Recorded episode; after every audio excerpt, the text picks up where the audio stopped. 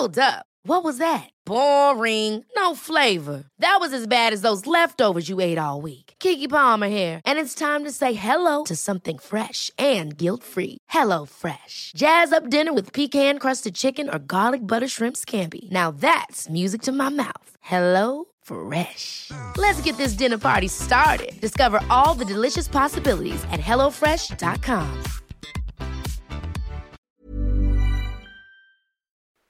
Es gibt doch eigentlich keine schönere Jahreszeit zum Daten als den Frühling. Deshalb wollen wir euch Hinge vorstellen. The Dating App designed to be deleted. Hinge ist gemacht für Menschen, die es ernst meinen. Und zwar unabhängig von deiner sexuellen Orientierung oder Geschlechtsidentität. Du legst ein ausführliches Profil an mit deinen gewählten Pronomen, kannst dafür sogar Sprachnachrichten und Videos aufnehmen. All das hilft dem Algorithmus, dir die Menschen anzuzeigen, mit denen du besonders kompatibel bist. Und wenn du unsicher bist, wie du ein gutes Gespräch anfangen kannst, machen dir die Prompts den Einstieg viel leichter. Prompts sind kurze Fragen, mit denen du dein Profil tunen kannst, mit denen du dich so zeigen kannst, wie du wirklich bist. Und dies deinem Gegenüber ermöglichen, gleich ein authentisches Gespräch anzufangen. Hinge hat Prompts speziell für die LGBTQIA-Plus-Community entwickelt, zum Beispiel, welche queeren Orte deine Favorites sind oder wie Gender Euphoria für dich aussieht. Also, wenn du noch auf der Suche nach authentischen Verbindungen bist, lad Hinge runter und probier die Prompts aus. Heute ist Professor Dr. Georg Schomerus im Soda Club zu Gast. Er ist Direktor der Poliklinik für Psychiatrie und Psychotherapie am Uniklinikum Leipzig. Unter seinen Forschungsschwerpunkten sind die Ursachen und Folgen von Stigmatisierung von Menschen mit psychischen Krankheiten, unter anderem Suchterkrankungen. Wir haben ihn gefragt, woher das Stigma von Suchterkrankungen kommt, warum es so schädlich für uns alle ist und was wir gemeinsam dagegen tun können. Georg Schomerus hat uns in unserem Gespräch auch gesagt, dass besonders seine Zeit als Oberarzt in der Entgiftungsstation in Stralsund ihn für das Thema Abhängigkeit sensibilisiert hat. Und das haben wir auch sehr gemerkt, als wir mit ihm geredet haben. Das Gespräch war nicht nur erhellend, sondern inspiriert auch zu einem besseren, empathischeren Umgang mit Abhängigkeit. Auch mit unserer eigenen. Viel Spaß bei der Folge.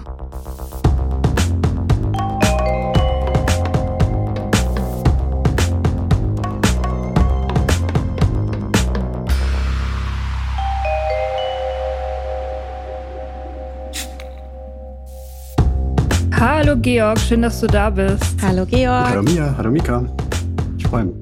Wir uns auch sehr. Wir freuen uns sehr, ja. Ähm, wir haben uns ja schon mal live getroffen in Leipzig, das war super. Und jetzt fragen wir dich Sachen. ähm, die erste Sache, die uns interessiert ist, gibt es eigentlich sowas wie Alkoholiker und Alkoholikerinnen? Weil es gibt so eine neue Nüchternheitsbewegung, die behauptet, sowas gibt es überhaupt nicht. Das ist alles Fehlinterpretation. Ja, das ist echt eine sehr gute, äh, spannende Frage. Also einmal könnte man sagen, es gibt ja gerade in der Selbsthilfe auch eine Bewegung, die sehr darauf pocht, dass es Alkoholiker gibt, also die anonymen Alkoholiker zum Beispiel. Da steht das schon im Namen drin, die so sehr Wert mhm. drauf legen, dass man sich sozusagen selber dazu bekennt oder sich also davor nicht wegläuft, sozusagen vor so einer Einsicht. Auf der anderen Seite ist das ja voll das Schwarz-Weiß-Ding. Man ist entweder Alkoholiker und dann ist man sozusagen als ganze Person Alkoholiker, also oder Alkoholikerin. Das ist wirklich ist wie also wie eine ganz ganz übergreifende Eigenschaft. Und dann gibt es Menschen, die wahrscheinlich auch Alkohol trinken, mehr oder weniger viel, aber eben keine Alkoholiker oder Alkoholikerinnen sind.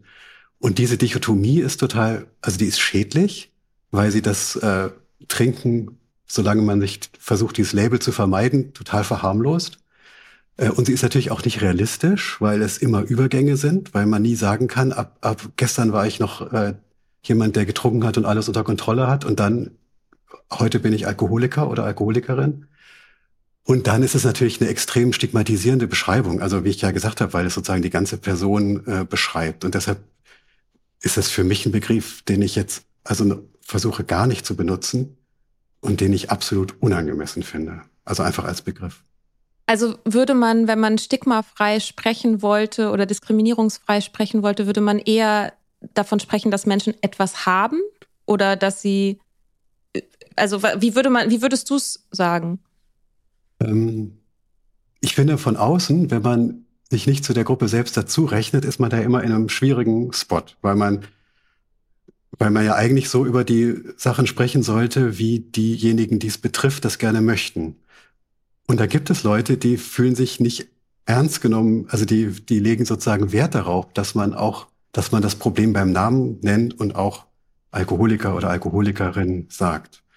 Wenn ich jetzt aber für mich bin und jemand, also kein Gegenüber habe, dann würde ich immer von Menschen mit einem Alkoholproblem oder mit einem Suchtproblem oder mit einer Abhängigkeitserkrankung oder äh, also so dieses ähm, Mensch mit verwenden, weil ich finde, dass das eben ausdrückt, dass es da einen Menschen gibt und er hat viele Eigenschaften und eine Eigenschaft davon ist ein Problem. Also dieses Alkoholproblem. Ja. Mhm. Aber ich finde es schon spannend, dass ähm, diese Selbstermächtigung von, äh, von Sprache, die, äh, die ist ja im Suchtbereich irgendwie auch notwendig, weil das so ein sehr tabuisiertes, sehr verschämtes, also ein, ein Thema ist, über das man selber, wenn es einen betrifft, gar nicht gerne spricht. Äh, und ich, ich fände ich fände das spannend, wenn es sozusagen da auch eine Bewegung gibt, die sagt, wir möchten gerne, dass so über uns gesprochen wird. Und dann würde man sich natürlich danach richten. Also ich glaube nicht, dass es eine, dass es da eine Meinung gibt. Ne? Also es gibt ja sehr, also zum Beispiel, ich habe das, als ich ange, also als ich nüchtern geworden bin, habe ich dieses Label komplett von mir gewiesen mhm. und dachte so, nee, ich will das nicht. Und das hat sich dann mit der Zeit aber verändert, weil ich irgendwann auch dachte, ja, Moment, also wir werden aber so genannt von außen. Und ich habe natürlich auch die Privilegien zu sagen, also ich muss nicht so gelesen werden, wenn ich das nicht will. Ich kann auch mit einem Lifestyle-Problem gelesen werden, so. Ähm, aber es ist eine bewusste Entscheidung für mich, dieses Label für mich anzunehmen, weil, weil das für mich was mit Solidarität zu tun hat mit denen, die sich das nicht mehr aussuchen können. Ja. So. Und das finde ich auch total cool und auch sehr, sehr kraftvoll. Also wenn ich mir vorstelle, dass du dich vorstellst und sagst, ich bin Alkoholikerin, das wäre, also das ist stark, weil man denkt, krass, hätte ich gar nicht gedacht oder hoch. Und dann muss man seine eigenen Bilder hinterfragen, die man ja schon die ja hochkommen. Also es ist ja ganz, also ganz klassischer Stigma-Prozess. Ich habe ein Label und Alkoholiker ist ein ganz starkes Label und dann poppen irgendwelche Stereotype auf, die ich, äh, die ich habe und das führt dazu, dass ich dann irgendwie reagiere, dass ich mich unwohl fühle oder dass ich ein bestimmtes Bild von der Person bekomme und dann gehe ich einen Schritt zurück innerlich und grenze mich ab. Und wenn dann aber jemand total selbstbewusst, sympathisch, eloquent und irgendwie auch cool sagt, hey, ich bin Alkoholiker, dann, genau, dann hat man so einen Effekt, der das in Frage stellt. Und das ist natürlich super äh, wünschenswert. Ich finde es immer so ein bisschen problematisch, dass es eben die, also die temporäre Natur der Abhängigkeit so vernachlässigt. Also das ist, wenn ich Alkoholiker bin, dann bin ich halt Alkoholiker für immer und dann dann ist das keine Sache, die man überwinden kann. Also es schwingt dann halt immer so mit, das ist jetzt dein Los für den Rest deines Lebens. Und auf gewisse Weise stimmt das ja schon. Also, ne, man hat halt für immer eine andere Beziehung als Leute, die das nie hatten mit dem Alkohol oder der Substanz, um die es halt geht. Aber trotzdem finde ich, das finde ich immer so ein bisschen problematisch daran, dass es eben die Flucht, also das Fluide daran so irgendwie so zementiert. So einmal Alkoholiker, immer Alkoholiker. Und das ist ja, ja nicht so.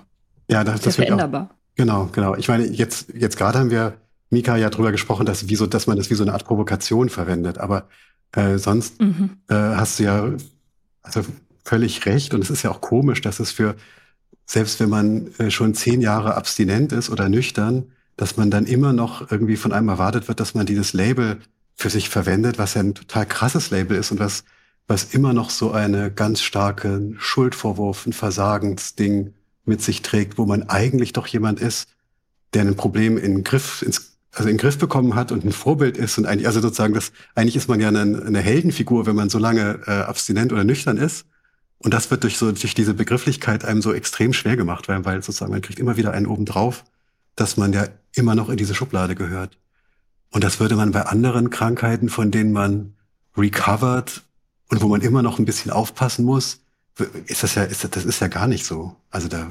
Äh und man macht es auch nicht bei anderen Süchten. Du machst es nicht bei Kokain, du machst es nicht bei Nikotin, du machst es bei gar nichts anderem, nur beim Alkohol. Nur beim Alkohol gibt es Alkoholiker, aber es gibt keine Kokainiker, keine Nikotiniker, keine Heroiniker, es gibt nur Alkoholiker. Es gab mal Morphinisten. Morphinisten. Ja, ist das so? Ja, stimmt. Weil ich weiß. Wirklich, das habe ich noch nie gehört. Ja. Aber es klingt, ja, das klingt irgendwie cool. Ja, ist genau. ein bisschen antiquiert, aber ich nur mal sagen, der Richtigkeit halber. Es gibt noch so ein bisschen daran anschließend auch so eine Diskussion in Bezug auf das Wort Erkrankung und Kranksein. Das hat, hängt da auch ganz eng mit zusammen, dass es auch viele Menschen gibt, die jetzt so in dieser, ich sag mal, moderneren Nüchternheitswelle mitschwimmen, die sagen, na, ich bin nicht krank, weil krank würde eben bedeuten, ich habe keine Wahl. Und ich habe ja die, ich habe ja die Erfahrung gemacht, dass ich mich dagegen entscheiden kann, und deswegen weise ich auch dieses Krankheitslabel von mir. Oder ich bin nicht krank, bloß weil ich nicht in der Lage bin, eine giftige Substanz zu konsumieren oder so. Ähm, da würde mich das mal interessieren, wie du zu dieser Frage stehst. Ähm, also ja, Krankheit in Bezug auch vielleicht auf Stigmatisierung. Ich finde, das ist genau wieder dieses Schwarz-Weiß-Problem, dass man dann äh, sagt, ich bin entweder krank oder gesund. Aber der Witz gerade bei den Konsumstörungen mhm. ist ja, dass es graduell ist. Man kann mehr oder weniger schwer krank sein oder ein mehr oder weniger großes Problem haben. Und ähm, also einmal war das Krankheitsmodell von, von der Alkoholabhängigkeit ja ein Riesenfortschritt, weil es überhaupt äh, erlaubt, dass man auf Ressourcen der Solidargemeinschaft zugreifen kann in der Krankenkasse, um das behandeln zu lassen. Das ist total wichtig. Und wenn man Leute mit einem schweren Verlauf oder einer sehr schweren Phase von der Alkoholabhängigkeit erlebt hat, dann ist es auch also außer Frage, dass es eine total fiese, schwere Krankheit sein kann, wo man wirklich sich enorm, also wo alle ganz eng zusammenarbeiten müssen und es sehr viel äh, Energie und Mut und Zuversicht und äh, Bemühen braucht, um da wieder rauszukommen. Also es ist wirklich, das, das Problem kann ja wirklich sehr, sehr schwer sein. Das sollte man auf keinen Fall trivialisieren. Aber es ist eben ein Spektrum. Und auf dem Spektrum bewege ich mich ja auch. Ich kann eine Phase haben, wo ich wirklich ganz schwer betroffen bin und wo dieses Krankheitskonzept auf mich absolut zutrifft, weil ich tatsächlich ganz viel Hilfe brauche und auch diese Krankenrolle beanspruchen muss, weil ich, weil ich meine Rolle nicht mehr ausfüllen kann, die mir, die ich gerne ausfüllen würde. Und dann, aber Recovery heißt ja, dass man langsam da rauskommt und dass man immer mehr äh, auch wieder Verantwortung für sein Trinkverhalten äh, übernehmen kann und sozusagen dies, dieser, dieser kranke Anteil immer kleiner wird, bis man irgendwann sehr selbstbestimmt und selbstbewusst durchs Leben gehen kann und sich gar nicht mehr die, dieser Gruppe der Kranken zuordnen würde. Und also wenn ich, wenn ich da nochmal weitermachen darf, ich finde, da, da kommt dann nämlich auch dieses Schuldthema ins Spiel. Also Alkoholabhängigkeit ist ja ganz, ganz, ganz stark mit Schuld verknüpft. Also von im Vergleich zu anderen psychischen Krankheiten ist das sozusagen, wir sind alle äh, Substanzgebrauchsstörungen, aber auch die Verhaltenssüchte, das ist Schuld, Schuld, Schuld, weil derjenige, der macht ja was und der soll einfach aufhören, das zu machen. Und wenn er, wenn er nicht aufhört, dann, dann ist er ja dran schuld. Warum macht das denn nicht? Und dann gibt es natürlich die andere Position, die sagt, na ja, aber man hat es ja nicht unter Kontrolle. Es gibt ja einen Kontrollverlust. Ähm, aber wenn man sagt, so ganz ohne Eigenverantwortung, wie, wie soll ich denn dann jemals wieder rauskommen? Also das haut ja auch nicht so richtig hin.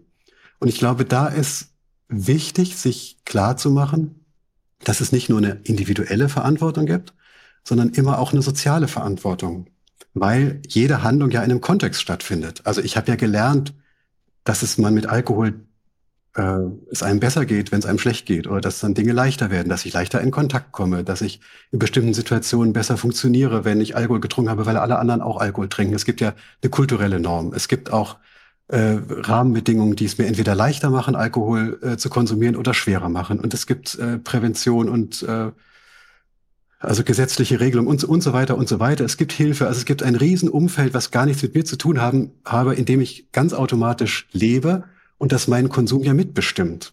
Also schon, weil wir Länder haben, wo völlig unterschiedlich viel konsumiert wird, ist klar, dass es nicht am Einzelnen liegt, sondern an der, an der Kultur, die, also im weitesten Sinne, auch an der, an den politischen Rahmenbedingungen. Und ich glaube, dass man hat also immer beides. Und das Verhältnis von beiden jetzt wird's, äh, ich finde, richtig raffiniert, das ist dynamisch.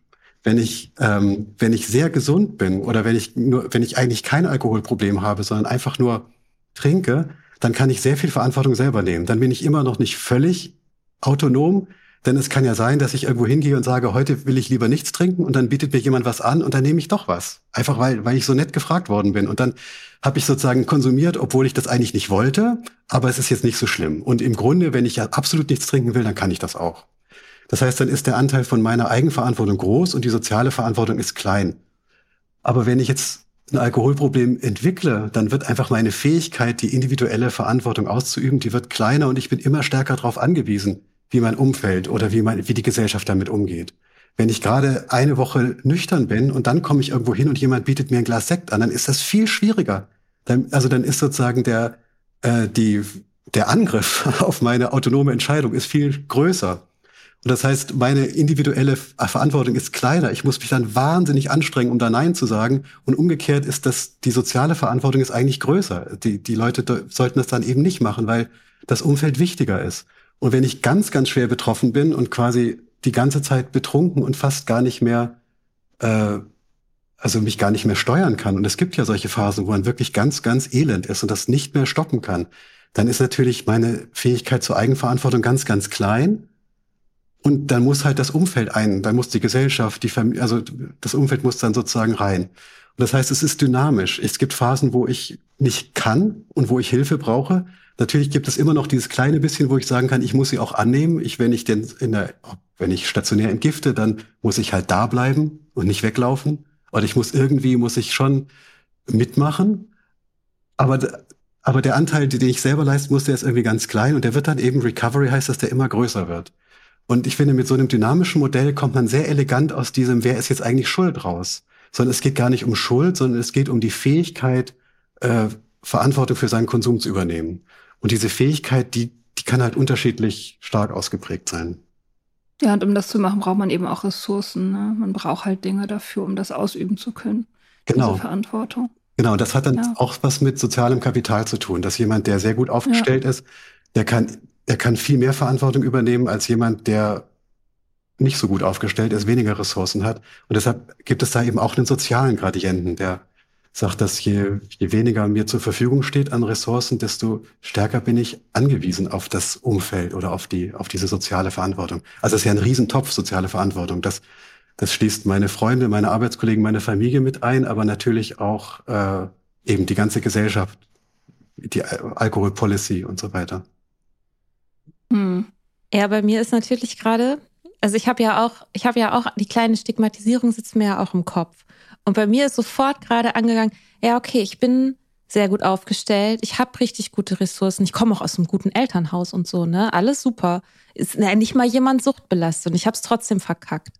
Also ich habe sozusagen diesen, diesen Teil, die, die Verantwortung, wo ich erstmal denken würde, eigentlich bin ich gut aufgestellt, um so eine Verantwortung zu tragen selbst die habe ich nicht, selbst mit den Voraussetzungen habe ich es nicht getragen. Aber hast du doch, du hast dich ja befreit. Du ja, hast dann dich in einem relativ jungen ja, ja. Alter hast du dich eigenmächtig ohne fremde Hilfe da rausgeholt, nur durch Lesen und Sachen anhören und so. Das ist schon ziemlich krass. Ja, aber ich finde, die, außerdem kann man sagen, diese, diese soziale Verantwortung, die ist ja nie ganz weg. Also das ist, die, es gibt ja immer einen, äh, einen Teil Umfeld und einen Teil Umstände und ein Teil, wie Alkohol beworben wird, wie alle, wie sorglos alle mit Alkohol umgehen, wie man lernt, also wie wenig man aufgeklärt wird über die Gefahren, wie und so weiter. Und, und dann gibt es ja noch die Substanz selber. Also das muss man ja auch ganz klar sagen. Also es ist wirklich eine Substanz, die abhängig macht. Und da kannst du noch so gut aufgestellt sein, wenn du da reinrutscht, äh, dann, also da, genau, ich, ich finde es überhaupt nicht hilfreich davon, äh, von Schuld zu sprechen. Auch deswegen, weil wir ja auch alle so so, es wird ja so wahnsinnig viel getrunken überall. Also das ähm, wäre eher so eine Art Gemeinschaftsschuld, um jetzt nicht den Begriff Kollektivschuld zu nehmen. Mm. Und es gibt gleichzeitig halt auch überhaupt keine Aufklärung. Also nicht überhaupt keine, aber eine ziemlich, also ziemlich wenig Aufklärung und Mächte, die dagegen arbeiten, dass wir mehr Wissen über Alkohol äh, sammeln können. So, das, das kommt ja auch noch mit dazu. Also wenn man anfängt, sich damit zu beschäftigen, ist man ja in der Regel schon erwachsen. so und also Voll. ich habe gelernt, dass Alkohol Brustkrebs macht. Da war ich schon nüchtern. Also da war ich schon über 30. Ja, so. krass. Vorher wusste ich das überhaupt nicht. Genau, ich, also ich bin auch aufgewachsen im festen Bewusstsein, dass es vor allem auf die Leberwerte ankommt. Klar, die sind ja auch wichtig, aber ja. Und solange die in Ordnung sind, habe ich kein Problem. Wenn die Leber das packt, aber das Ach, und die regeneriert sich ja auch. Genau.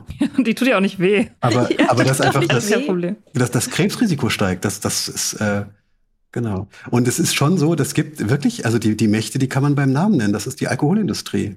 Und wenn man sich mal äh, das anguckt, was die schreiben, also da, dann so googelt und dann kommt man da auf so Seiten, da gibt es so einen Code of Conduct der, weiß ich, der deutschen Spirituosenhersteller oder so. Und der heißt. Ja, der ist krass, ne? Alkohol und Verantwortung. Also steht da nichts drin. Ja. ja, ist doch, doch. Es steht ganz viel drin. Mhm. Nämlich steht der mündige Bürger und die mündige Bürgerin. Ja, die gendern, das finde ich voll gut. Ja, ist irgendwie total, äh, also die, die biedern sich so richtig an und, äh, und klopfen sozusagen allen mündigen Alkoholkonsumenten auf die Schultern, dass man die ja, also für die keine Einschränkung möchte und man möchte eine risikoinformierte, äh, aufgeklärten äh, Konsum und so und äh, dass irgendwelche Verbote oder Regelungen da ja gar nichts helfen und dass die Mehrheit ja vernünftig konsumiert und es ja nur um eine Minderheit geht. Und da wird einmal total krass diese individuelle Verantwortung betont und die soziale Verantwortung wird völlig negiert. Und natürlich auch die Verantwortung der Industrie selber wird völlig negiert. Und dann wird halt ganz krass die Mehrheit gegen eine Minderheit ausgespielt. Und wenn man dann noch weiß, dass die Alkoholindustrie mhm. mit dieser Minderheit aber die meisten Geschäfte macht, dann ist es richtig, dann ist es richtig eklig. Das ist Zyne. Also es ist richtig, richtig. Ja, das ist total, die haben wirklich keinerlei Schamgefühle. Ja. Ich finde das auch jedes Mal wirklich, also je länger ich darüber nachdenke, desto mehr will ich losgehen und ranten und Sachen sprengen.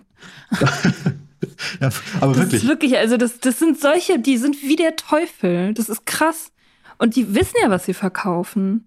Ne? Der Teufel aus der Flasche. Die, die wissen Schön. halt, die verkaufen Gift. Mhm. Und die wissen, der kollektive Konsum ist so viel höher als das, was sie selber als verantwortungsvolles Trinken propagieren, dass sie halt im Prinzip pleite wären, wenn die Leute wirklich verantwortungsvoll trinken würden. Das wissen die ja alles. Genau. So. Und ja, ja und ich finde, die bedienen halt einmal natürlich, also warum trinken so viele Leute Alkohol? Weil es ja irgendwie auch angenehm ist und weil man sich das ja auch nicht nehmen lassen möchte. Es ist ja was, es macht einen locker und so weiter. Also irgendwie, da ist ja was dran. Sonst und und alle, die äh, trinken und das Gefühl haben, sie haben kein Problem damit, die werden damit ja gestärkt. Also die, die die Bauch pinselt man so ein bisschen, dass sie ja verantwortungsvoll sind und voll die Kontrolle haben und dass es ja Genuss ist und Lebensqualität und Kultur und da wird also alles, also von der Obstbaumwiese bis zur, äh, weiß nicht was, bis zum Grundnahrungsmittel, also wird ja sozusagen alles genutzt, um das zu verharmlosen. Und dann wird halt schamlos die, die gar nicht so kleine Minderheit derjenigen, die ein Problem hat, die wird einfach vor den Bus geschmissen. Also völlig, also ohne mit der Wimper zu zucken. Mhm. Die, und ähm, dass man das machen kann, ist ein Ergebnis von Stigmatisierung. Weil Stigmatisierung ja dazu führt, nicht, nicht, dass man, nicht nur, dass man diskriminiert wird, sondern dass eine Gruppe abgewertet wird. Die ist einfach weniger wert. Und das wird da so deutlich, weil ohne mit der Wimper zu zucken einen Text schreiben kann, der immer von einer, also impliziert, dass es eine verantwortungsvolle Minderheit gibt, die doch bitte nicht die Forderung aufstellen sollen, dass zu ihrem Schutz die anderen auf irgendwas verzichten sollen. Das wäre, ich meine, das ist ja wohl, äh, also das geht ja wohl zu weit. Also bei aller Liebe, weil weil die so äh, so abgewertet werden. Keiner macht Politik für die.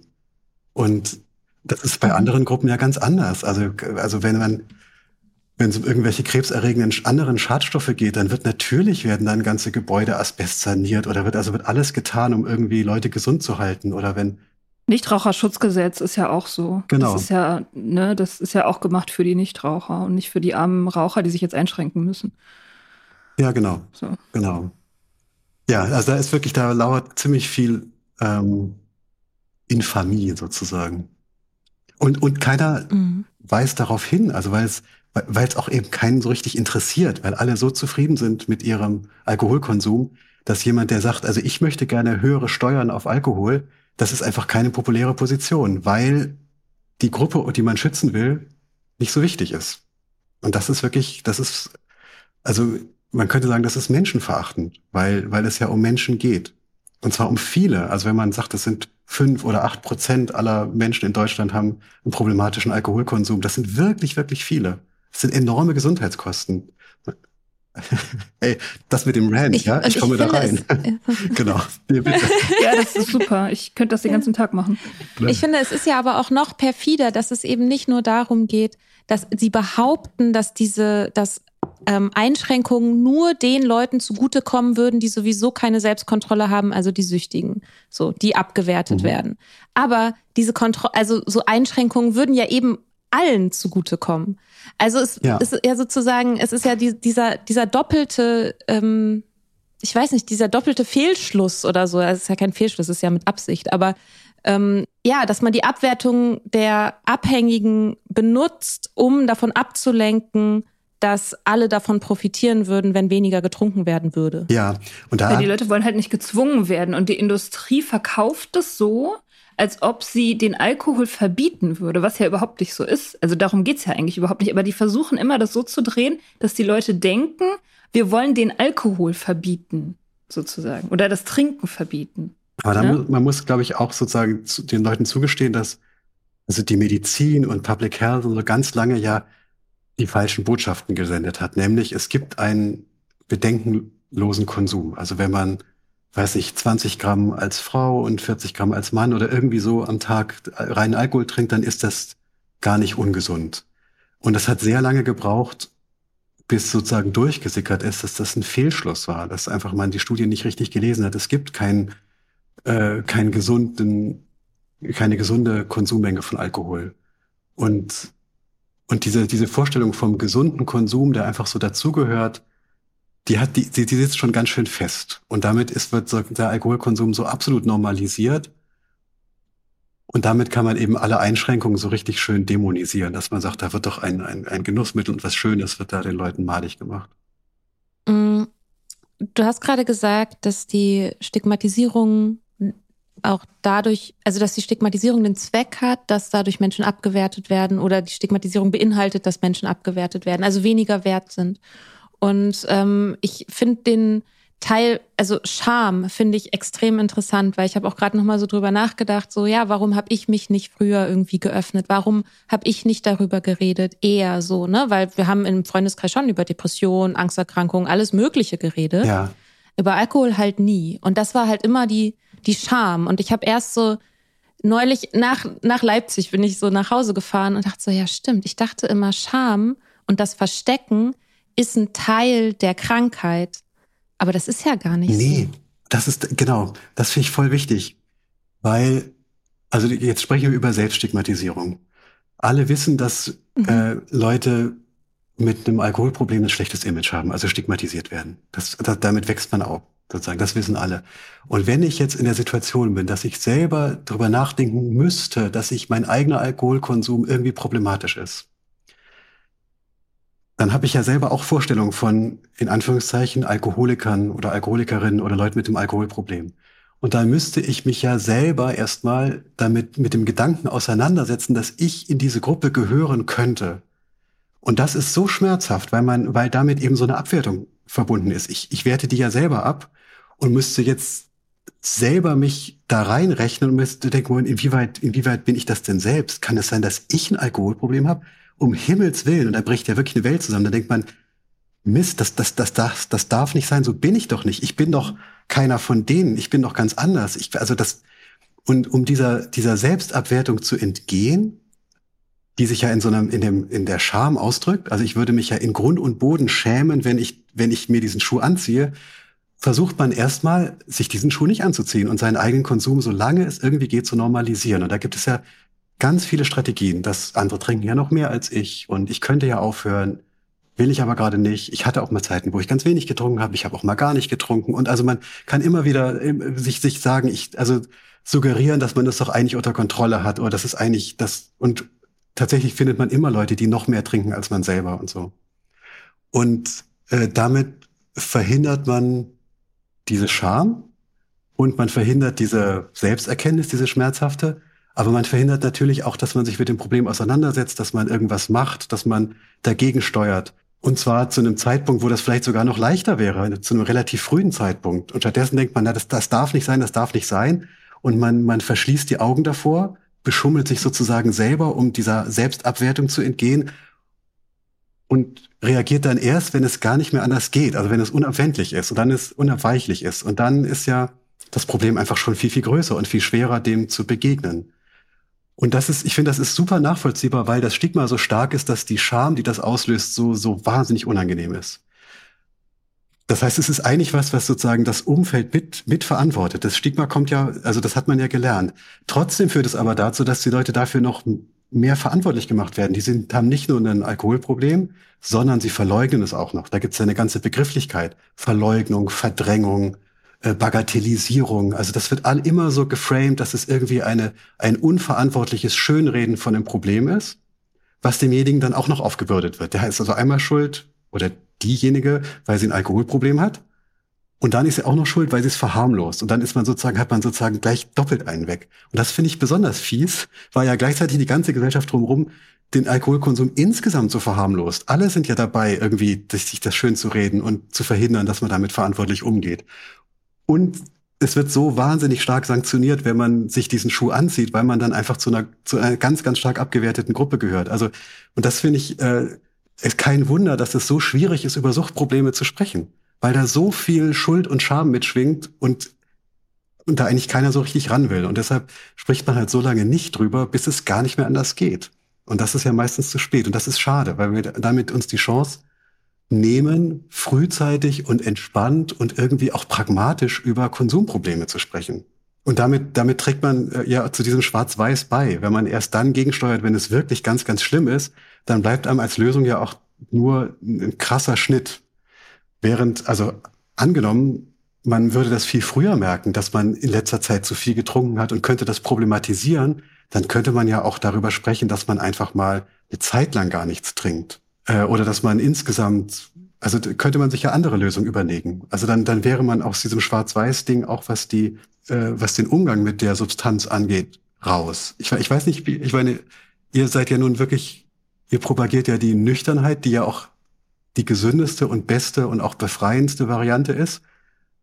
Aber ich glaube, dass es sozusagen für viele Leute wichtig wäre, an der früheren Stelle schon mal über den eigenen Konsum nachzudenken und dann zu sagen, okay, ich sollte vielleicht einfach viel, viel weniger trinken oder, oder nicht mehr, nicht mehr so exzessiv und, und dann zu überlegen, wie mache ich das denn? Und, und das kann man aber wirklich erst problematisieren, wenn man ein Alkoholproblem schon zulässt, bevor es völlig den Bach runtergegangen ist.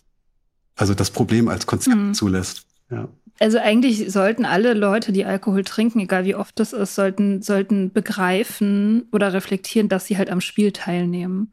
Dass es da halt keine harten Grenzen gibt, dass es keine, kein, kein Alkoholiker und Normaltrinker gibt, sondern dass alle, die spielen, halt schon auf diesem Graubereich drauf sind. Und dass deswegen auch alle die Verantwortung haben, sich mit ihrem eigenen Trinken auseinanderzusetzen. Ja. Und wenn es so wäre, dann, ne, wie du sagst, dann wäre das halt, wäre das halt pragmatischer, es wären weniger Gefühle dabei im Spiel und es wäre ja auch für die Leute, die mal süchtig waren, total äh, unproblematisch rauszugehen und zu sagen, ja, hier, ich war mal süchtig. Und dann würde man sehen, wie viele das sind und wie unterschiedlich die aussehen und wie auf wie viele unterschiedliche Arten die halt auch ein gutes Leben haben, wenn sie nicht trinken. Und dann würde man plötzlich sehen, so, ah, guck mal, da sind irgendwie total viele Leute, die auf tausend unterschiedliche Arten richtig gutes Leben ohne Alkohol haben. Also da kann ich mir jetzt einen Lifestyle aussuchen so. Ja. Und es gibt halt nicht nur einen. So, weil das bei mir war das tatsächlich damals, ich hatte gar nicht so sehr mit Stigma zu kämpfen.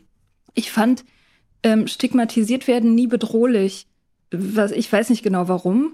Ich glaube, weil ich äh, einfach in meiner Familie gab so viele AlkoholikerInnen, dass ich da irgendwie, ich weiß, ich war da irgendwie nah dran, keine Ahnung. Ähm, aber bei mir war wirklich der Grund, warum ich so lange gebraucht habe, dass ich den Alkohol halt einfach wahnsinnig geliebt habe. Und dass ich dachte, dass ich halt, wenn ich aufhöre zu trinken, dann kann ich halt keinen Spaß mehr haben. So, das war eigentlich mein Grund. Gar nicht so sehr das Stigma, sondern wirklich dieses so, ich will nicht aufhören zu trinken, weil dann ist mein Leben vorbei. So. Ja, aber würdest du denn jetzt sagen, dass, äh, dass es dir lieber gewesen wäre, hättest du früher gegengesteuert und könntest immer noch ab und zu trinken? Also, dass du sozusagen, also das, ich meine, das ist ja ein bisschen eine fiese Frage, aber es stellt sich ja schon die Frage, also im Rückblick, würdest du dir das wünschen oder würdest du sagen, dass die, die Nüchternheit so attraktiv ist, dass ich das. Ja, also ich, ich würde mir nie wieder wünschen zu trinken, weil ich habe den Alkohol so dekonstru also so hart dekonstruiert, dass ich da nichts Verführerisches mehr drin sehe.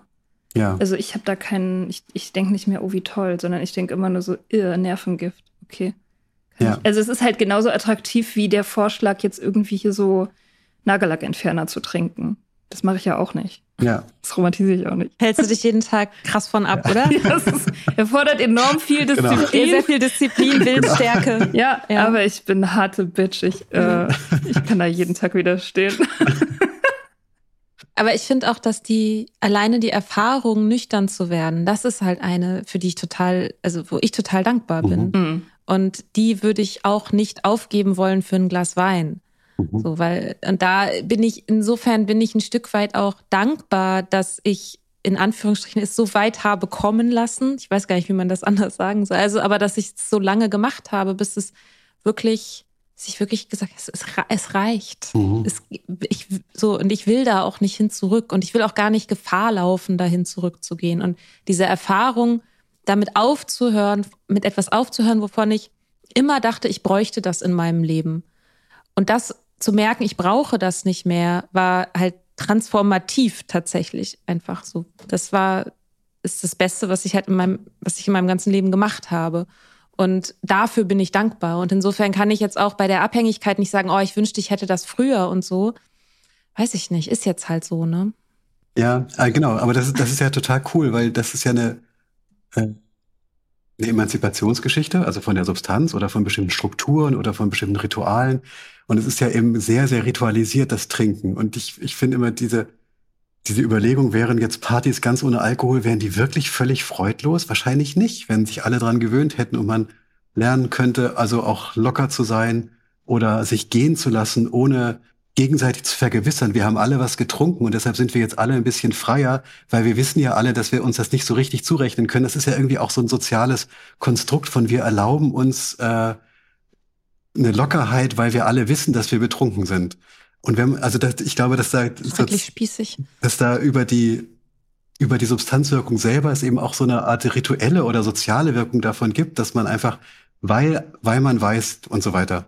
Und ob man das auch, also ob man da nicht einfach so lockerer sein könnte. Also das ist, ist ja eine, eine Frage und ich glaube, das wird ja auch gerade exploriert sozusagen auf Sober-Partys oder so. Ne? Nach einer kurzen Pause geht es weiter. Ever catch yourself eating the same flavorless dinner three days in a row? Dreaming of something better? Well, HelloFresh is your guilt-free dream come true, baby. It's me, Kiki Palmer. Let's wake up those taste buds with hot, juicy pecan-crusted chicken or garlic butter shrimp scampi. Mm. Hello Fresh. Stop dreaming of all the delicious possibilities and dig in at HelloFresh.com. Let's get this dinner party started.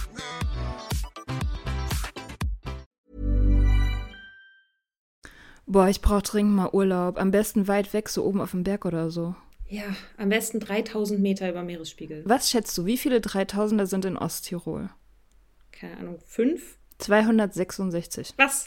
Wenn du also mal Bock auf richtigen Sport hast, kannst du in Osttirol richtig gut klettern, Mountainbiken oder Weitwandern. Ich bin da eher so Team Selfcare, also Yoga auf dem Berg machen, irgendwo in unverbrauchter Natur, frische Luft atmen und Abendsterne angucken ohne Lichtverschmutzung. Mm, das geht in Osttirol auch. Die Region vermeidet bewusst den Massentourismus, Bonus, sondern fördert authentische Erlebnisse für alle, die es ursprünglich mögen und sich auf das Wesentliche besinnen wollen. Falls du ein bisschen was brauchst, um den Puls höher zu treiben, kannst du auch beim Dolomitenmann mitmachen oder den höchsten Berg Österreichs bezwingen und beim Glockner Ultra Trail mitmachen. Boah, da würde ich maximal zugucken. Ich bin dann ja eher so bei der Kulinarik. Aber das geht in Osttirol in den 22 ausgezeichneten Restaurants auch. Osttirol ist, wo die Freiheit auf den Berg trifft. Mehr über seine raue Natur und die spannenden Events findest du auf www.osttirol.com. Habt ihr eigentlich mal was von diesen Recovery Walks in, in Schottland gehört? Das, ich finde das total faszinierend. Nee. Das ist mir begegnet auf einer Alcohol Policy Konferenz, äh, die auch in Schottland stattfand. Und das, äh, das sind so Demonstrationen, also oder Volksfeste, wo die Leute auf die Straße gehen, die in Recovery sind von Alkohol und auch anderen Drogen.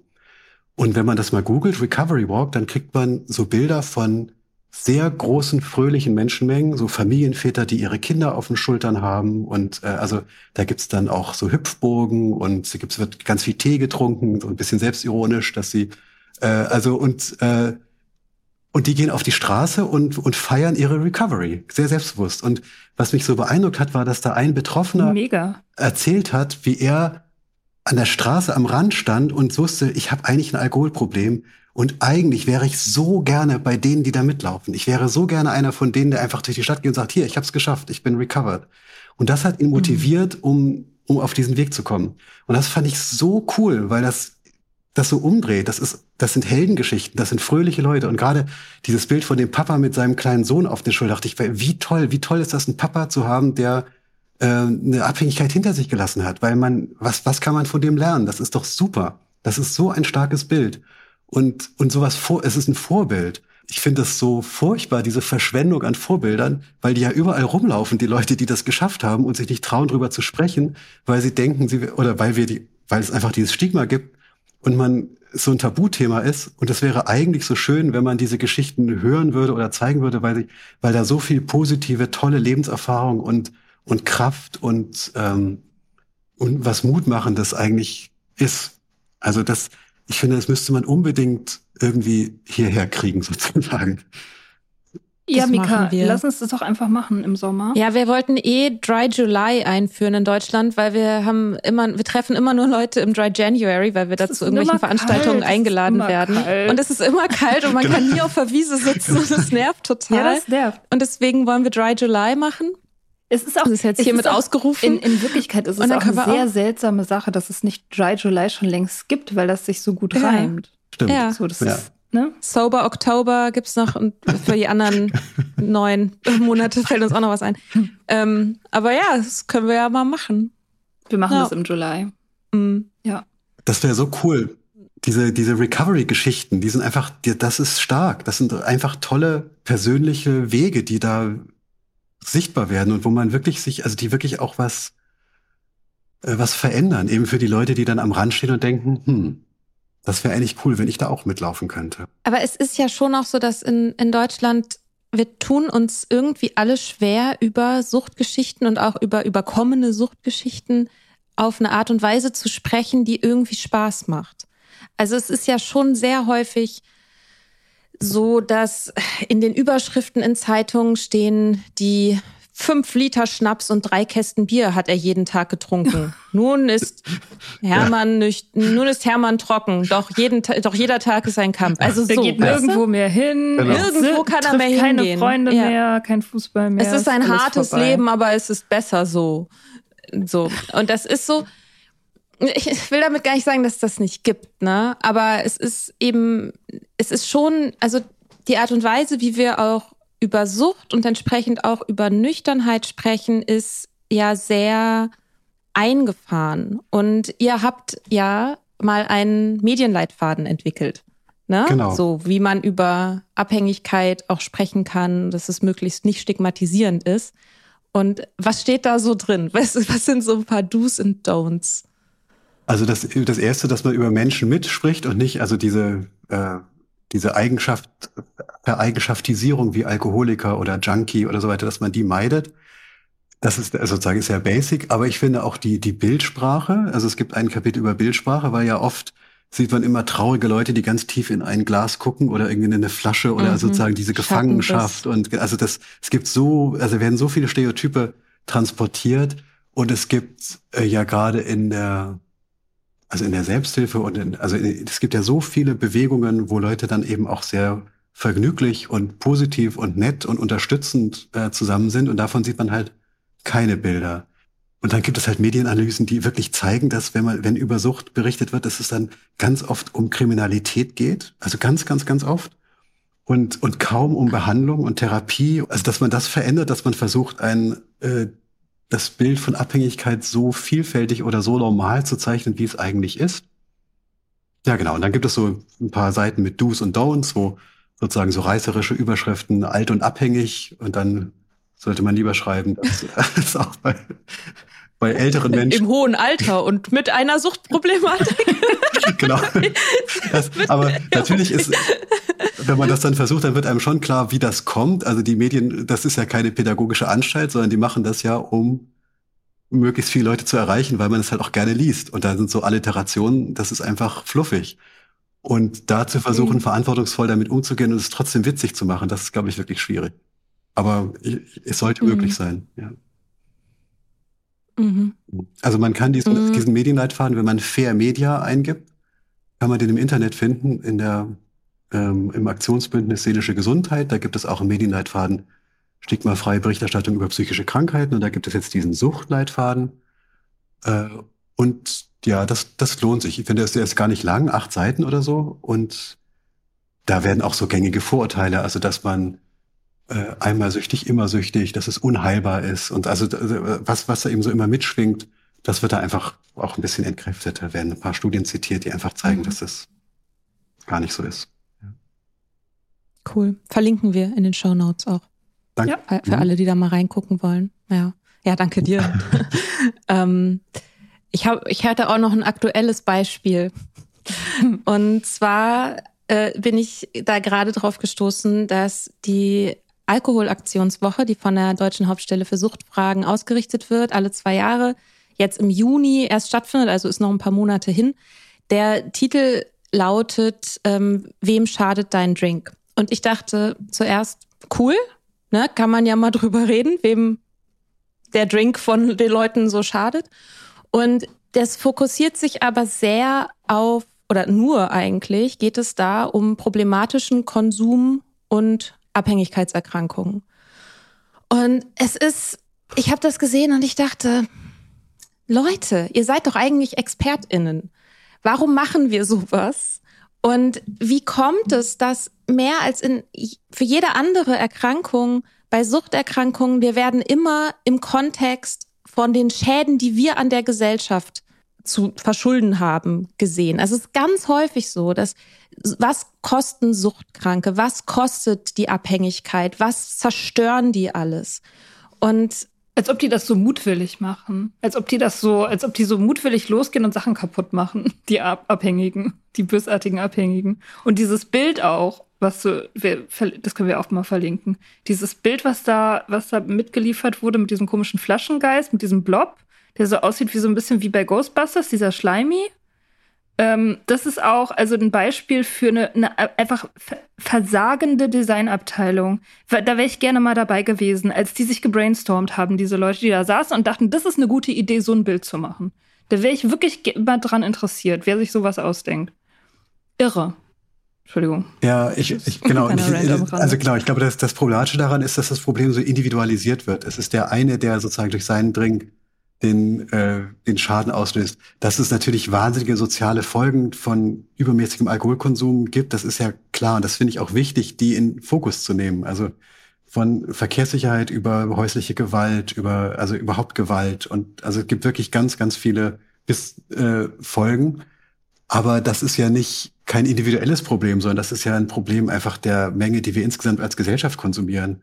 Und das ist, da, da liegen wir ja tatsächlich in der Spitzengruppe in Europa. Das ist wirklich nicht gar kein Naturgesetz, dass man so viel trinkt, wie wir alle trinken. Es könnte auch ganz anders sein. Und also da würde ich ja eher die Alkoholindustrie sozusagen an den, an den Pranger stellen und sagen, hier, äh, diese Schäden werden einfach völlig ignoriert. Stattdessen gibt es dann so Werbesprüche wie erlebe alles oder also irgendwie, oder es ist sozusagen die große Freiheit, das große Erleben so ist. Und ähm, und, und hier wird ja tatsächlich das, wird der, wird der Einzelne so, also absolut geblamed. Und das finde ich auch deshalb schwierig, weil wir haben ja so eine Selbststigmatisierungsstudie gemacht, wo wir also diese, dieses, sich die Vorurteile selber an, sich die aneignen und auf sich selber anwenden, haben wir in Zusammengebracht, angebracht mit Kindheitstraumatisierung. Weil wir dachten, dass jemand, der als Kind traumatisiert ist, vielleicht eh sich eher schämt oder eher bereit ist, schlechte Annahmen über sich äh, also zu unterstützen. Und das kam auch raus, aber der Unterschied war schon einen Schritt früher, dass die Menschen mit dem, die eine Kindheitstraumatisierung erleben mussten, haben auch viel schlechter über andere Menschen mit Alkoholproblemen gedacht. Und dachten wir, hä? Dann haben wir gedacht, aber klar, Traumatisierung hat ja wahrscheinlich oft was mit Alkohol, nämlich des Täters zu tun. Dass die Leute also selber Alkoholopfer sind, also in, im, im ganz wörtlichen Sinne. Mhm. Und wenn man dann selber ein Alkoholproblem entwickelt, wo man eigentlich weiß, ich wollte, so will, wollte ich eigentlich nie werden, wie derjenige, der mir da so, so geschadet hat. Und dann aber auf einmal merkt, ich entwickle selber diese Abhängigkeit. Und man hat natürlich ein Risiko, wenn man traumatisiert ist, weil man dann eh äh, sozusagen vulnerabler ist. Dann ist die Scham, dass man jetzt genauso ist wie derjenige, wo man nie so sein wollte, die ist dann natürlich noch viel größer. Man, also man, man stigmatisiert sich dann wirklich noch viel stärker. Und, und das finde ich, das ist eine total tragische Konstellation, weil da nicht nur das Trauma und das Problem weitergegeben wird, sondern irgendwie auch eine Schuld oder dass die, also dass jemand dann so stark Angst hat, selber auch so ein schlechter Mensch zu sein. Und mit dieser Plakatkampagne wird halt genau dieser Aspekt, wenn ich trinke, bin ich ein schlechter Mensch, voll verstärkt. Und das ist irgendwie blöd, weil Scham und Schuld sind keine guten Ausgangspunkte für äh, für eine Veränderung. Das muss ja eher Mut und Kraft und Selbstbewusstsein und Selbstliebe und irgendwie ich bin mir ich bin mir wichtig, ich bin mir wert. Das muss da ja am Anfang stehen und nicht ich, genau. Und deshalb finde ich es wirklich äh, ein bisschen unglücklich, dieses Motiv, ja. Es ist, es ist, also nicht, also ich, ich finde es mehr als unglücklich. Ich finde das tatsächlich, es ist eine, eine, absolute Katastrophe. Also dieses Plakat, ich gucke mir dieses Plakat auch gerade an, das ist, man sieht da drauf so drei Leute. Einer hat einen Drink in der Hand und aus diesem Drink kommt halt, wie gesagt, dieses große, dieses schleimige Monster. Das ist so ein ganz großes, schleimiges Monster. Das sieht aus so ein bisschen wie Blut und Schleim mit so einem bösen Gesicht. Und dann stehen da so zwei Leute, die sich vor diesem Monster so fürchten. Und die Person mit dem Drink, die lacht so böse.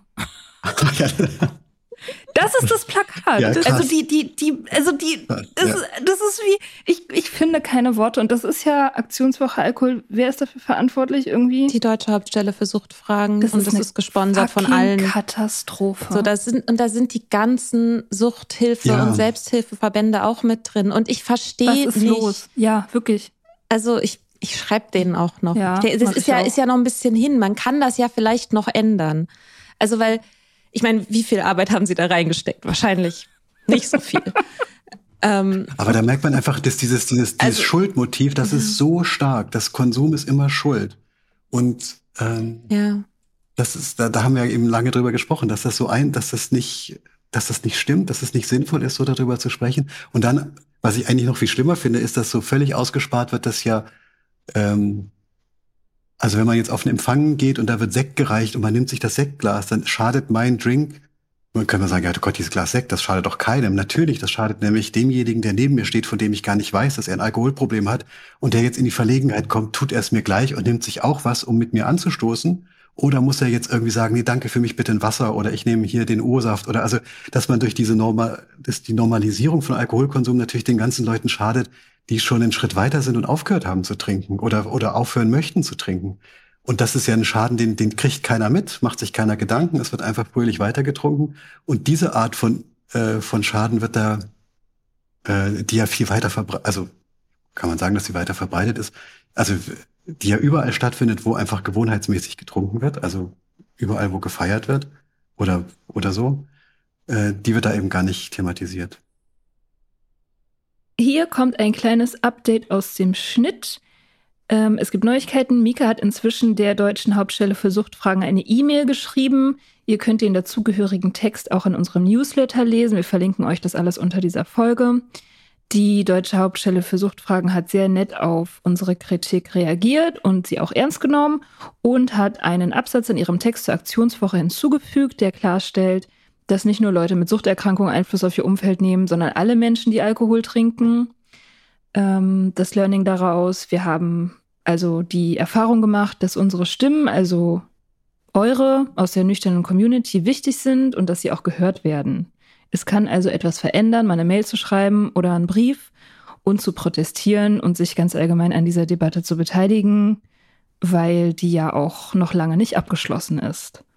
Und jetzt zurück zur Folge. Es ist immer so eine Frage von Moral. Und ich ähm, frage mich auch immer so, was ist, also ich weiß immer gar nicht so richtig, was Moral eigentlich ist. Aber es ist so eine, die, die, die diese Wertung von Konsum, glaube ich, äh, passiert dann auch, wenn es zum Beispiel um Nüchternheit geht, dass Leute quasi uns unterstellen, dass wir uns dann auch für moralisch besser halten. Weil zu trinken ist ja nicht verwerflich. Das hört man immer so, naja, ab und zu mal ein Glas Wein, das ist ja nicht verwerflich. also ja, wer redet ja? Du redest hier von verwerflich. Ich rede überhaupt nicht von verwerflich so, ne? Und dass aber einfach diese, dass so eine Moral einfach schon so tief drin ist. Und wieso ist es in Deutschland so stark? Und ist das in anderen Ländern auch so, dass wir das so moralisieren immer?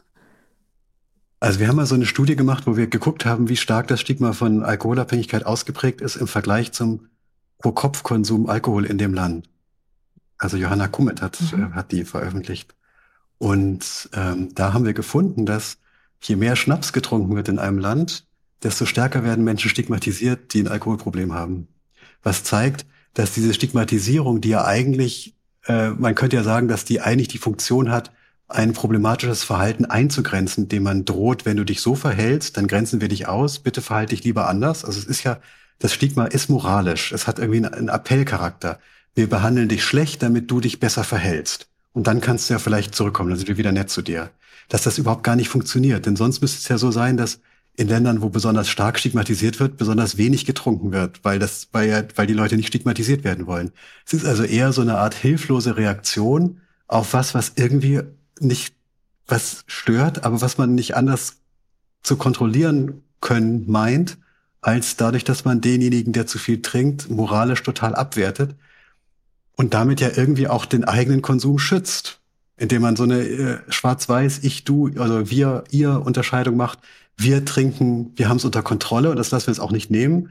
Aber wer die Kontrolle verliert, der muss richtig doll abgewertet werden. Und je stärker ich den abwerte, desto weiter ist er von mir weg und desto unbesorgter kann ich selber weiter trinken, denn so bin ich ja nicht. Und ich glaube, dass durch dieses, das ist so, so, so, so absurd, dass, ja, dass eigentlich in den Ländern, wo besonders viel getrunken wird, die Ablehnung dann besonders stark ist. Und es gibt aber Ausnahmen, nämlich tatsächlich äh, Länder mit einer muslimischen Kultur, wo einfach insgesamt sehr, sehr wenig getrunken wird. Also da ist es dann tatsächlich so, dass man sagen kann, da ist Alkoholkonsum insgesamt verpönt. Aber da gibt es auch wirklich weniger Alkoholprobleme. Also da kann man, also da, das ist sozusagen schon irgendwie sowas äh, christlich-europäisches, dass man dieses Verhalten moralisiert und abwertet. Und ich, ich glaube, also das ist jetzt also meine Hypothese, und da, da bin ich jetzt auch nicht alleine, dass es dazu dient, den eigenen Konsum zu schützen. Ja, das macht ja auch total Sinn. Also warum sollte man das sonst machen? Ne? Warum sollte man sonst dieses extreme Othering betreiben, wenn nicht, wenn nicht da, um halt sich selbst zu schützen?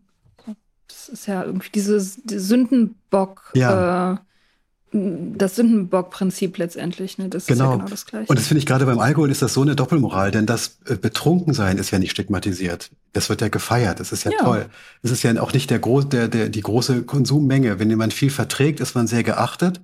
Und wenn man aber abhängig ist, dann ist man verachtet. Und das ist ein, eigentlich, es ist ein, also man rutscht, es gibt gar keine klare Grenze, aber die Grenze in der Haltung ist so so pseudo-klar, aber die wird dann klar gemacht, indem man dann sagt, okay, du fällst in diese Kategorie und dann hast du aber wirklich auch den Stempel weg und bist irgendwie ganz weit weg und ganz unten.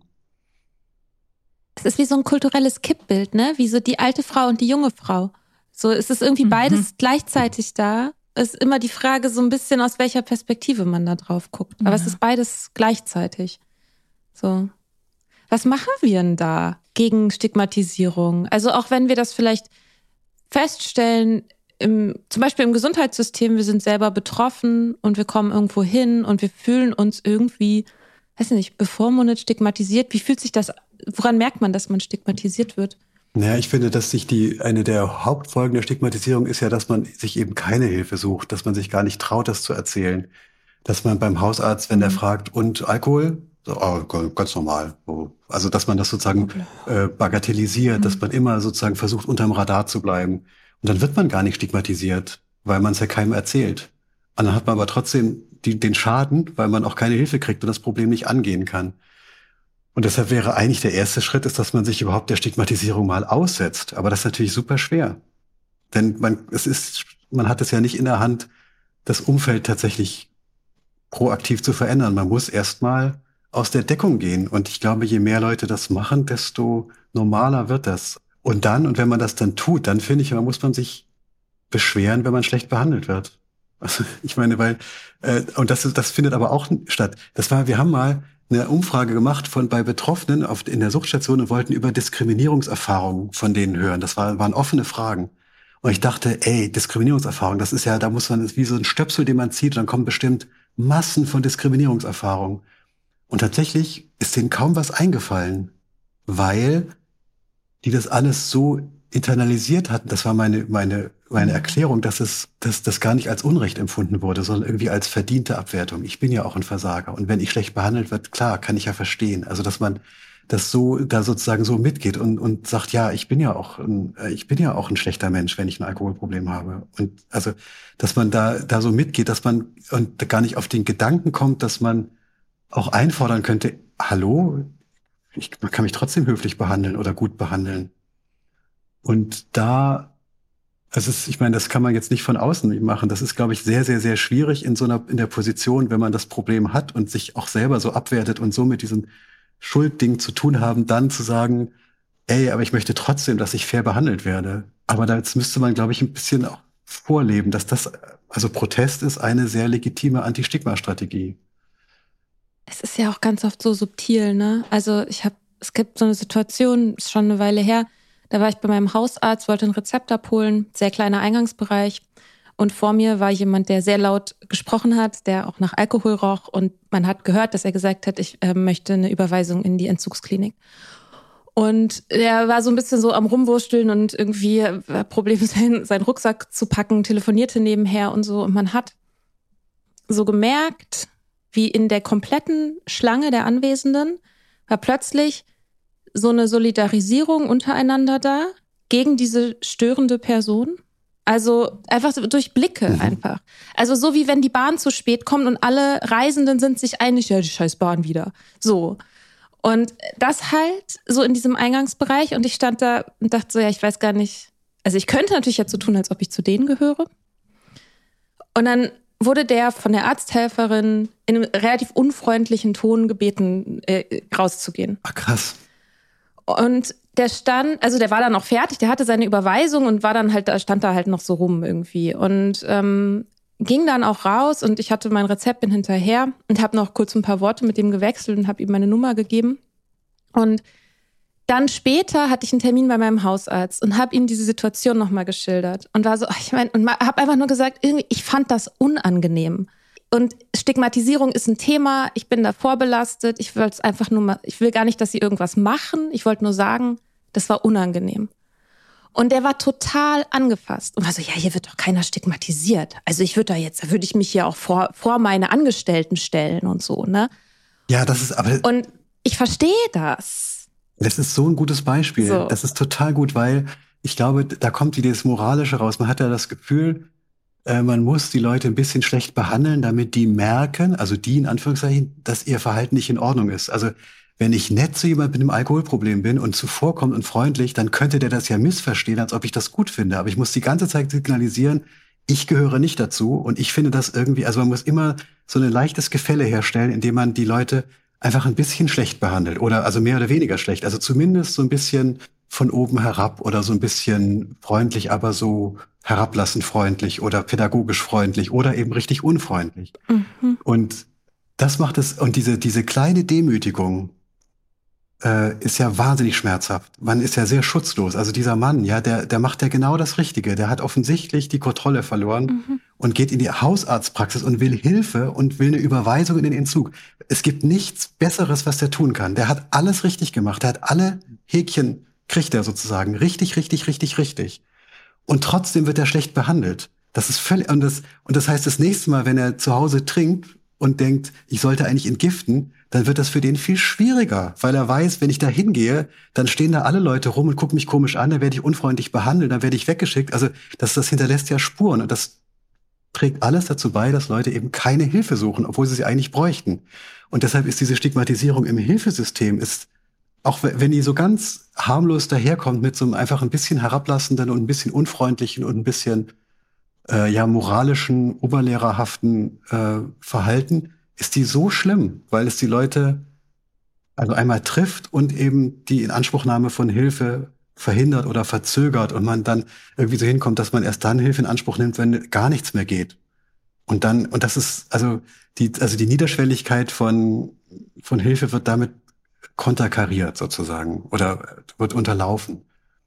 Und da muss man eigentlich, müsste man da ganz, ganz viel Education machen für die Leute im Gesundheitswesen. Also man müsste das, man müsste das den Leuten beibringen und nicht nur den Ärzten, sondern halt den Arzthelferinnen und den Leuten auch in der Notaufnahme, also überall, wo die Leute einen Erstkontakt haben mit Leuten, die ein Suchtproblem haben, dass, wie wichtig das ist, die Leute freundlich zu behandeln.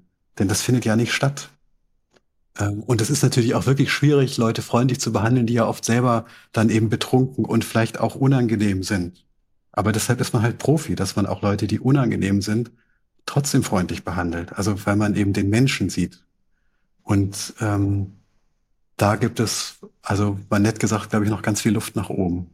Auf jeden Fall, es sollte eigentlich Teil jeder medizinischen Ausbildung sein, weil das halt auch so weit verbreitet ist. Suchtproblematiken sind so weit verbreitet. Da kommt ja jeder Mediziner oder jede medizinische Fachkraft mal irgendwann mit in Berührung. Also es ist irre, dass es nicht alle bekommen. Ich habe auch das Gefühl, dass, dass unter Medizinern diese Suchtproblematik ja auch selber sehr weit verbreitet ist. Ne? Das kommt ja auch noch dazu. Ja, mein Hausarzt hat mal, als ich gesagt habe, ich hätte Suchtprobleme, einfach nur gesagt, ich auch. Selber Hausarzt. Super Bombe. Typ. Ja, Entschuldigung. wunderbar. Ja. Ja. Voll, voll. Und aber das ist eben, das ist ja das Fiese, dass die alle Leute dann das Angst haben, sich mit dem Thema auseinanderzusetzen, weil sie dann ja irgendwie ihr eigenes Verhalten in Frage stellen müssten. Es ist dann so naheliegend, äh, das Othering zu betreiben, um das von, also von sich selber fernzuhalten. Das, ähm, also wir machen da gerade tatsächlich ein Projekt, was vom BMG gefördert ist, wo wir bei Medizinstudierenden eine Intervention äh, entwickeln, um den ganz früh im Studium das, die, das Stigma von Suchtkrankheiten zu, also na, auszutreiben ist jetzt das falsche Wort, also die, das reflektieren zu lassen und also das äh, da entgegenzuwirken. Das äh, ist eine Kooperation mit Kollegen in Lübeck und jetzt sind wir gerade dabei, Fokusgruppen zu machen, um überhaupt die Haltung der Studierenden über suchtkranke Menschen äh, zu erfassen und dann auch Fokusgruppen mit Betroffenen, um zu gucken, was die für Erfahrungen im Hilfesystem machen, um dann zu versuchen, in einer Intervention, die möglichst alle Studierenden dann bekommen, gezielt äh, zu verbessern. Also und, und dann müssen wir natürlich gucken, dass wir das, äh, dass es dann auch tatsächlich hilft. Ich äh, ich hoffe, dass es gut hilft. Es ist immer, es ist so ein bisschen schwierig, wenn man so, man sagt, man macht eine Intervention, aber das sind ja kulturelle Prägungen oder das, das sitzt so tief oder das ist so viel Alltag, dass dass man sich schon fragt, ob so ein Nachmittag oder eine, also wie man, man kann die Leute ja, man kann ja nicht so einen Schalter umlegen, aber trotzdem kann man versuchen, da einen anderen Akzent zu setzen und dafür zu sensibilisieren für dieses Problem. ja, es ist ein Marathon. Mhm. Genau. Ja, voll gut, dass ihr das macht. Ähm, ihr macht das, wir machen, wir machen den. Äh, Wir machen Kontaktintervention, wir machen haben wir von deinem Kollegen Sven gelernt. genau. Dass wir das sind. Genau. Dry July. Und alle, die jetzt zuhören, schreiben mal bitte einen Brief an diese, wie heißt das, Hauptstelle für Suchtfragen wegen dieser schrecklichen Kampagne. Schreibt mal alle Briefe dahin oder E-Mails oder so. Ich schreibe gerade noch einen Artikel, da fasse ich das nochmal zusammen. Genau. Verlinken wir. Ja. Ja. Aber Ja. ich meine, aber ich, meine, euer Podcast ist natürlich wirklich super, super gut, dass es das jetzt gibt. Das ist ja auch neu. Also vor zehn Jahren hätte man so einen Podcast wie euren gesucht und hätte ihn halt nicht gefunden. Und das ist schon, das ist genau das Richtige. Ich meine, ihr, ihr zeigt euch, ihr wieder, widersprecht allen Stereotypen, ihr, ihr seid lustig äh, und äh, das, also das ist attraktiv und das ist toll, weil das einfach ein ganz anderes Bild. Und ich meine, und ihr erzählt ja auch, man kann ja auch ziemlich viel lernen, wenn man euch hört. Also das ist schon sehr gut. Ja, Dankeschön. gerne. Ja, ich muss aber auch sagen, ich fand es, also jetzt zwischendrin, auch wenn du so gesprochen hast, ich finde das so ungewohnt, ein, klingt jetzt blöd, aber ein Mediziner so reden zu hören. Also mit so viel Empathie für dieses Thema. Und das, also auch wenn wir da regelmäßig drüber reden und wir da jetzt auch keine großen, also jetzt kein Selbst, kein Problem mit unserem Selbstvertrauen, aber ich habe zwischendrin so gemerkt, so ja, das, oh man, das tut, das tut einfach richtig gut irgendwie von jemandem, der so irgendwie Abschlüsse hat und Autorität. das, das, also Ja. ja, schon weißen halt. Kittel. Also so, mit so, ja, so mit so einem weißen Kittel einfach nochmal zu hören, ja, bist nicht schuld. So, da gibt's Verantwortung auf vielen Ebenen. Ja, schon. So, also ja. ich meine, das ähm, klar, ganzer Schrank, Schrank voller Abschlüsse. Aber äh, das, was, was eigentlich, den, was, den, was den Unterschied gemacht hat, sind, Okay. das waren die, dass ich habe ja lange auf einer Entgiftungsstation gearbeitet als Oberarzt in Stralsund äh, und in Vorpommern. Es ist ein bisschen Klischee, aber äh, wer da trinkt, also wir hatten, es gab viele Leute, die wirklich sehr, sehr, sehr viel getrunken haben in einer strukturschwachen Gegend. Also da gab es wenig soziale Ressourcen und große Alkoholprobleme. Und wenn man aber die Leute dann erleben durfte, sozusagen, wie die dann, also wie, in was für schwierigen und, und schlechten Zuständen die dann Hilfe suchen in der Klinik und wie dann aber auch so ein Entzug, also wie, was das für eine positive Sache ist, wenn jemand dann wieder zu sich selber kommt, wenn jemand dann wieder Pläne machen kann, wenn, wenn man Probleme angehen kann, wenn man Dinge sortieren kann und wenn man äh, versucht, Dinge besser zu machen. Und also da, das ist eigentlich was sehr, sehr, sehr Positives. Da passieren so viele gute Sachen. Und die Leute, die das durchmachen, also das sind schon Vorbilder, weil es ist, wenn jeder sieht, wie schwierig das ist. Und wie sehr man sich überwinden muss oder immer wieder anstrengen muss, also einfach, weil die Substanz auch so fies ist. Es ist ja eben nicht nur eine schlechte Gewohnheit, sondern es ist eine richtig fiese Substanz, die einen voll im Griff haben kann. Das ist richtig schwer. Der Entzug ist ekelhaft. Aber auch die psychische Abhängigkeit, das ist wirklich schwierig. Aber dann einmal zu sehen, wie, wie gut die Leute untereinander sind, wie viel Solidarität auf so einer Suchtstation man da erleben kann, wie erleichtert äh, Menschen sind, wenn man, wenn die sich nicht mehr verstecken müssen, sondern einfach so da sein können. Also ich fand das einfach einen sehr guten Ort und fand das äh, so positiv. Und wenn man dann guckt, wie eben diese Menschen sonst behandelt werden, dann ist es schon offensichtlich, dass, dass das nicht geht. Das ist fies, das ist, äh, ist ungerecht und vor allem halt äh, schädlich. Also es, es schadet den Leuten. Und das, ähm, ja, doch, da war ich also tatsächlich, ähm, also ich habe tatsächlich gerne gearbeitet, aber ich fand es, also es ist ein bisschen äh, kitschig, das zu sagen, aber es ist so inspirierend. Also weil, weil es da Leute gibt, denen es wirklich wahnsinnig schlecht geht und die so, ähm, also aus irgendwelchen Ecken dann immer noch so viel äh, Güte und Herzenswärme und Optimismus und irgendwas zusammenkratzen, um dann irgendwie ganz toll zu sein. Also das finde ich schon äh, das war's, nicht die Abschlüsse. Ja. das sind super schöne Schlussworte. Ja, perfekte Schlussworte. Ja, vielen, vielen Dank, dass du da warst. Vielen Dank für deine Zeit und für deine Arbeit. Gerne. Danke für euch. Und habt einen schönen Sonntag. Schönen Sonntag. Bye. Bye.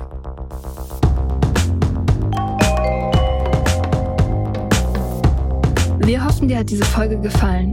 Wenn du mit Soda Club up to date bleiben willst, dann kannst du das auf sodaclub.com. Dort findest du nicht nur alle Podcast-Folgen, sondern auch das Soda Mag, Magazin für Unabhängigkeit. Wenn du Steady-Mitglied wirst, kannst du unsere Arbeit unterstützen und bekommst noch dazu unseren Newsletter voller geiler Bonusinhalte. Schreib uns für Feedback, Fragen und Themenvorschläge. Wir lesen alles. Und wenn du ein Sternchen bei Apple Podcasts und Herzchen bei Instagram gibst, dann lieben wir dich für immer. Bis bald auf sodaclub.com.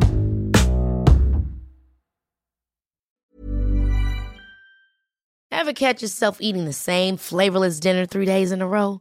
Dreaming of something better? Well, HelloFresh is your guilt-free dream come true, baby. It's me, Kiki Palmer. Let's wake up those taste buds with hot, juicy pecan crusted chicken or garlic butter shrimp scampi. Mm. Hello Fresh. Stop dreaming of all the delicious possibilities and dig in at HelloFresh.com. Let's get this dinner party started.